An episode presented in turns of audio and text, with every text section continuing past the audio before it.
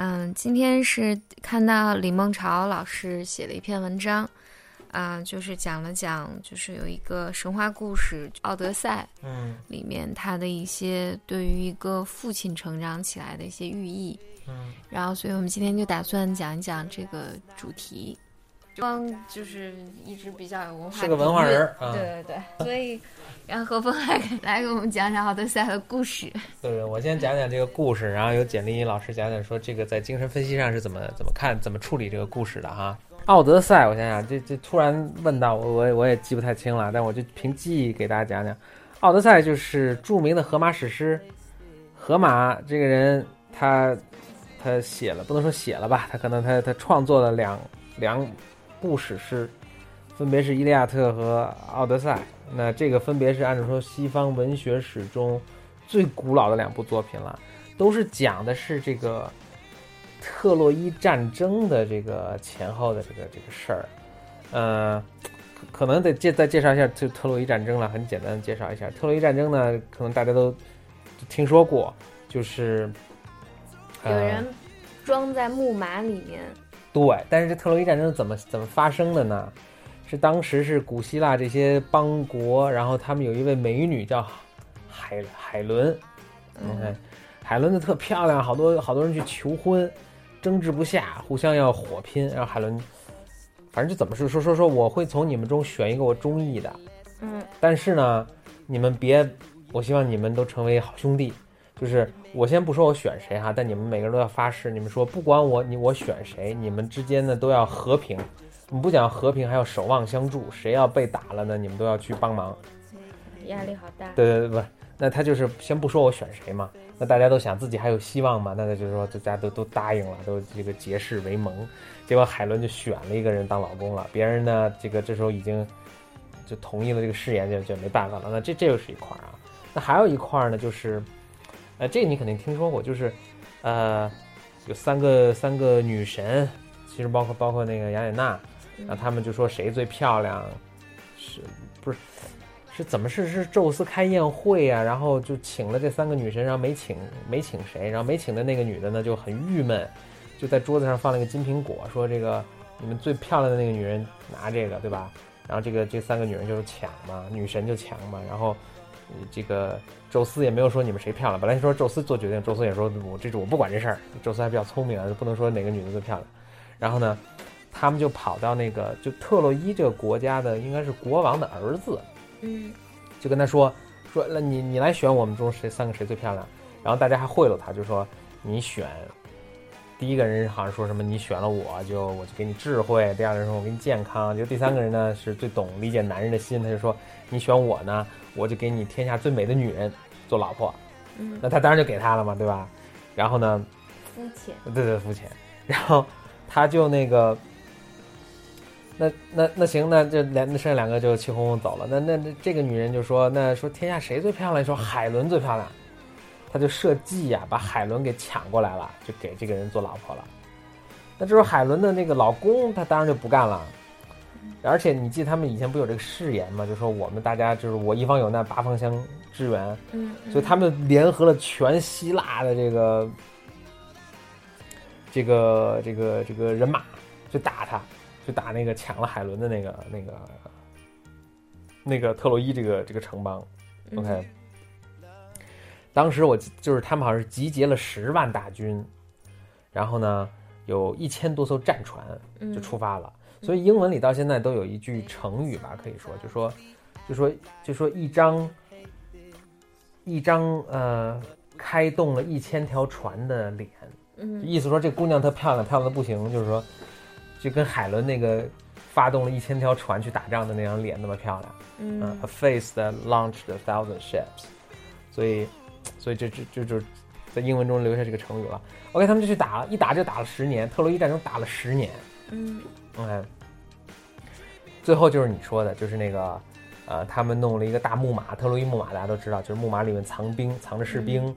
然后呢，他们就把木马扔下了，就因为老攻不下嘛，就把木马扔下了。木马扔下了之后呢，他们就把那个那些那个呃呃那个特洛伊人就把这个木马拿到城里，就士兵出来就把城，然后把城门打开，城就被攻破了。嗯《伊利亚特》呢，这部史诗就讲的是特洛伊战争这个十年最后的那么一两个月的那么一个，就是这木马，破城的这个故事。嗯因为当时还有就是神也参与这个人神天神大战，那什么神 神互相也帮忙打，你知道吗？就是 天神大战，然后古希腊中的好多英雄都在这里面出现，反正是就就就太精彩了，简直就是天人天人大战，天人大战之后呢，成功破，成功攻破之后呢，就是奥德赛啊，是这个攻城的这波人中的一个。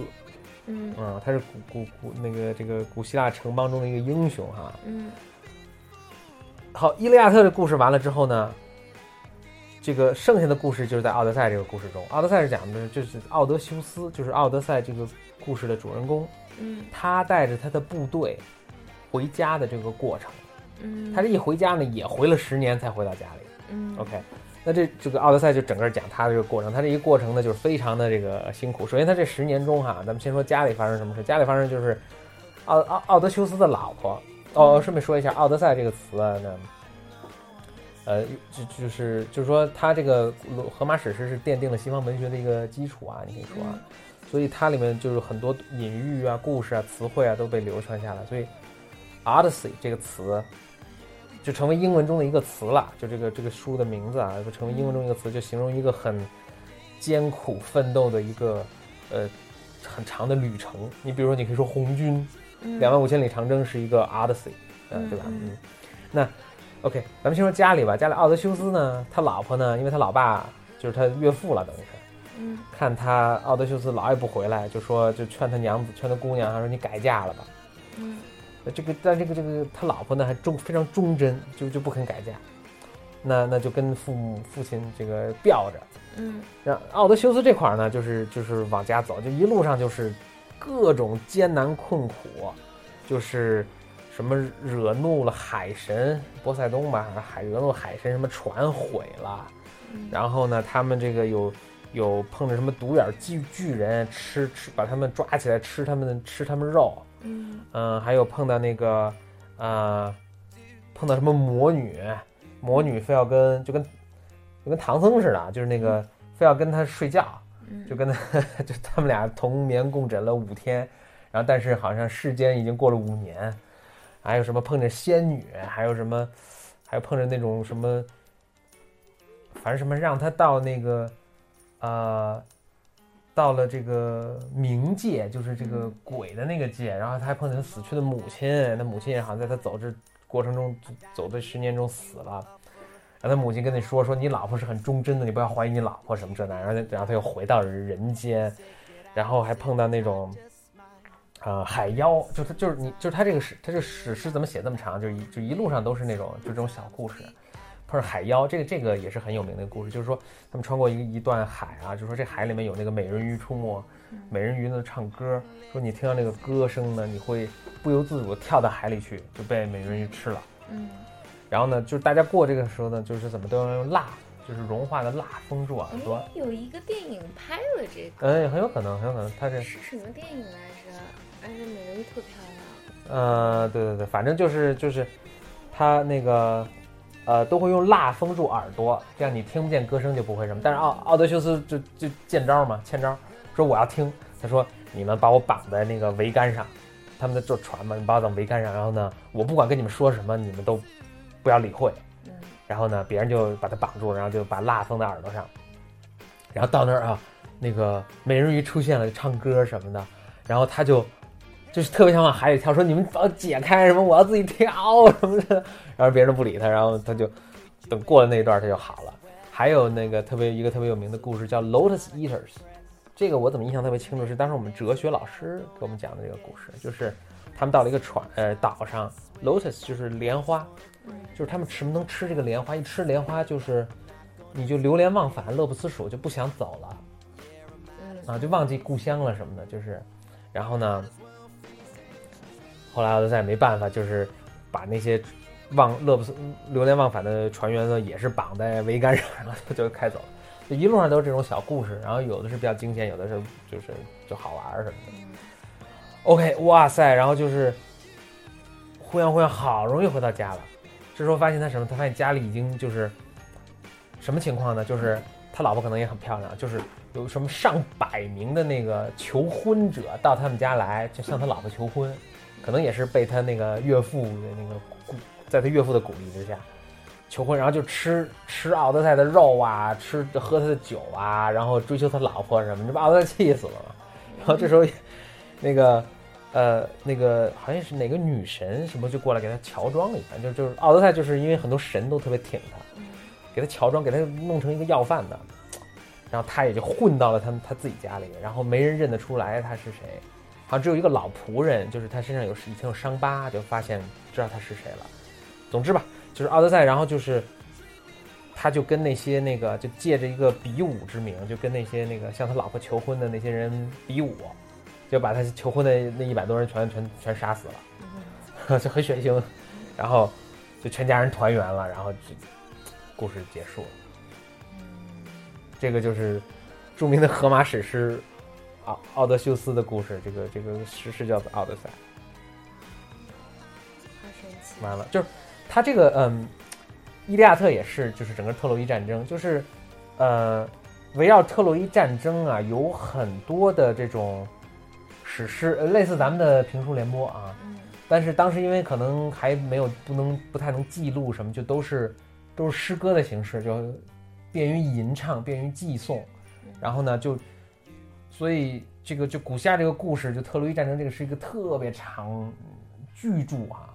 然后呢，但是有很多都只是残存下来的是片段，但是我们能是把这个故事原貌大概能拼起来，就就就可想而知。我刚才我刚才那种讲述应该是。省略了很多细节，而且有些细节可能也错了，但是大概是 大概是这么一一个情况。然后就是，呃呃，我们现在保存比较完整的就是《伊利亚特》和这个呃呃《奥奥德赛》这这两部故事。然后这其实只是他整个特洛伊战争中的两个片段而已。你看《伊利亚特》只是写了就十年的战争，他只是写了其中的可能几个星期或者一两个月。哇。很神奇啊！所以说这这个这个真叫史诗啊！这是怎么写出来的呢？呃，应该最开始就是神话传说，神话传说，然后就是啊，就越来越丰富了。这个神话传越来越丰富，那最后等到可能到河马，他应该也真有其人吧？然后他就把以前面有的那些神话传说各个章节的故事、片段的故事，他可能给串起来，然后就是就就就就组成这个巨著。他们以前应该是吟唱的，应该是可能应该是还拿着个乐器，噔，然后就跟咱们那个唱那个那个什么弹平平弹什么那种，或者什么京韵大鼓啊那种，呃，其实都是那样。其实咱们咱们的京韵大鼓也是很长的很长的故事，所以比如说他可能，但是他只演一折，比如说啊，对吧？那个什么黛玉葬花或者什么，他这个什么什么，他只演一折，但其实是个很长的一个有一个史诗啦。OK，这故事这部分呢，那就这样了。我们再听听那个心理咨询师对这个东西的一个阐述。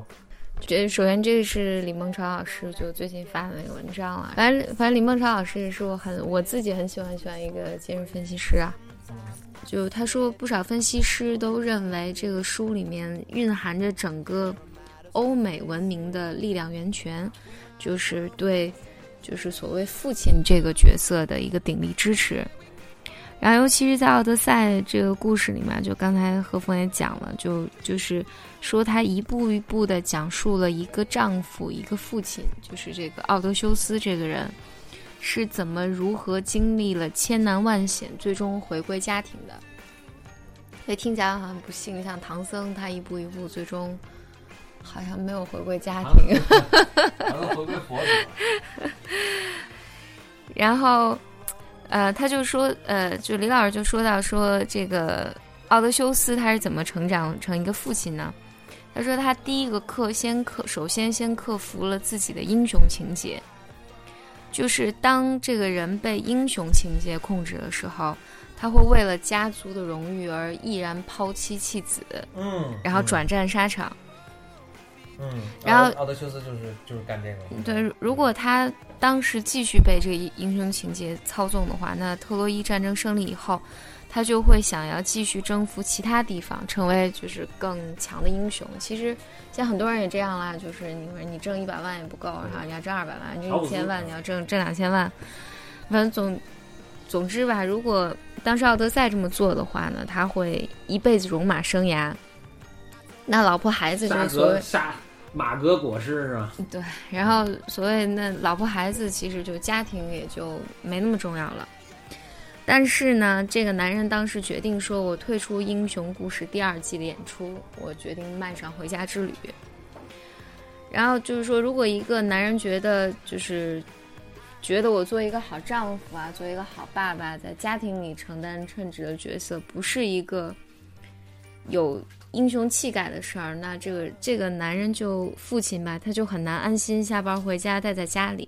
然后后来奥德奥德修斯在回家的这个就是长长的一个旅途里面，第二件事情呢，他克服了自己的死亡情节。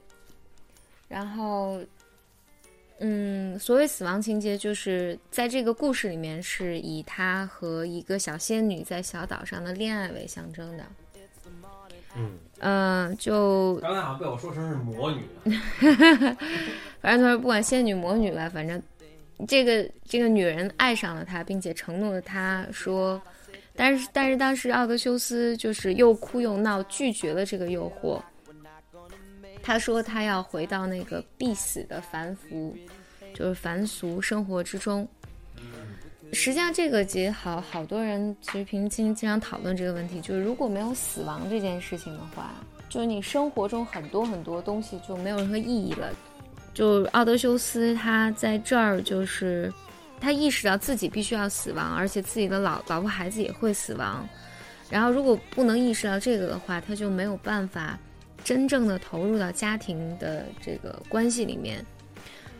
然后李老师在这儿说说，如果没有波伏娃，就像波伏娃在《人都是要死的》里面提到的，说如果一个人活在不死的境界之中，那么爱情和家庭对于他来讲也就失去了意义。哎，可是那，比如说天上的仙女儿是不死的，但是怎么一个个思凡呢？思凡思比谁都狠。哎，我觉得你比如说。有没有一种可能性，是因为就如果你是在当仙女儿，或者，哎，就像那个就天使之城一样，对，就你，你你太无聊了，你找刺激是吧？对，你你没有死亡，你当你没有死亡那个驱动力的时候，你你你的一切，一切是一切生活也没有意义了。Don't know 啊。嗯。然后，那吧，我们回到这个故事里面。所以，奥德修斯主动的选择了有死亡的，就是一个凡人的生活，然后挥别了那个不死的岛屿。然后，这个不死之岛落落实到日常生活，就是说，一个男人主动放弃了可能带来不死的结果或者后果的宗教修行，就抛弃了佛祖。对对对，就回回归家庭了嘛。他是一个跟唐僧相反的 是 唐僧是西去了，他是东归了。对，就是他，就选择就放弃了这种这种佛祖一样的生活嘛，就回到就是走向，就选择自己那个日渐衰老的老婆，走向那一天天长大，而且要必定要离开自己的孩子。然后，随着死亡情节的克服，奥德修斯也放弃了青春的情节，也就是说，放弃了纵情声色、自由自在的幻想。就是一个父亲是没有办法去出去呼朋唤友、遨游四海，然后主父作为一个父亲是主动放弃了自由，甘愿被妻儿牢牢的控制和束缚。这是李老师话了，听起来好那个什么呀？听起来好像把家庭生活作为一种很悲情的一个对，但实际上就是，就但却是奥德修斯他放弃了这个自由，然后就是回来家庭生活里面了。他获得其他自由啊，对吧？不用自己做饭了，比如说。悲情也不一定。可能他在家做饭。就是说，被青春情节占据的男人，就是在《奥德赛》里面呢，就是是这个故事里面那些成天饮酒作乐的。求婚者为代表，就就向他老婆求婚的那些人。所以对，所以奥德奥德修斯回到家的第一步就是把他们把这些人，就是其实是把这个象征自由的这部分从家庭里面彻底清除，放弃了青春，就是死亡，还有就不呃放弃了不死，还有自由，青春自由以后，就是一个男人成为父亲的道路也才走了一半儿。然后李老师说。他他必须还还要学会放弃灵魂伴侣这个幻想，就这个这个梦想的内容就是期望说，我什么都不用说，你就知道我在想什么，并且你能满足我我的所想，然后就是我的伴侣得一张嘴就立刻能拨动我的心弦。然后就是这种，实际上就是说一个理理想化伴侣的形象嘛，就是希望这个女人，就是希望我老婆有漂亮。不存在的。哎，对吧？在这个神话故事里面的象征就是那个美人鱼。啊。嗯，就是。那里面还有什么独眼巨人呢？是谁啊？那好基友。你也要放弃你的好基友，回到老婆身边。回到灵魂伴侣这个事儿上啊，就是那你们还要吃那个吃莲花那个，那算什么？呃，莲花那个应该也是不死不死的那一部分。嗯，然后啊，但李老师原文他是说，呃，他是说这个灵魂伴侣这个在奥德赛中是以赛赛任女妖的歌声来象征的。我我觉得应该是美人鱼。嗯，然后对。对共鸣的渴求，既是伴侣关系中所有快乐的来源，但其实也是所有争执和不满的根源。就是可能作为夫妻，就必须要修通这个幻想。当一个男人放弃了自由，克服了死亡恐惧，放弃了英雄之梦，这样一个男人呢，就会把自己所有的幻想。是人吗？那 就也不一定是了，但。这个时候呢，成正果了，我觉得。没有没有没有，他会把所有的幻想重新投射到老婆身上。哎呀妈呀，压力山大呀！他会要求这个老婆当当当这种人的老婆吗？他会要求这个老婆永远忠贞不渝，如磐石。我操！要求磐忠贞不渝叫忠贞不渝吗？还磐石？要求。要 要求这个老婆永远把自己看作是世界上最完美的英雄，就像士兵见到统帅，要求，嗯，太反动了，而且要求要求这个老婆呢上得厅堂，下得厨房，如神仙姐姐般千变万化。一旦这个老婆满足不了他这些幻想呢，他就会再次离家，回到那个神仙梦、英雄梦和少年梦的路上。当老婆也不容易，是啊。我越读这奥德赛越悲情，我，李老太悲情了。李李老师原文是这么说：说差不多凑合过完了。李老师原文这么说：说一个整合了上述所有幻想的男人，必然不会再发出“唯女子与小孩之难养”的感慨了吧？我不太理解这什么意思啊，但。我 我觉得好像男人还挺难养的，他要不然要跑出，要不然就到这个极端上。但李老师在文章里面他否定了这个这个这个感慨了。他说，正如奥德赛所启示人们的，说父亲的回归还有两个非常重要的因素。第一个因素呢是儿子对父亲的爱。嗯，就说奥德赛的这个故事起源于儿子思念父亲，寻找父亲。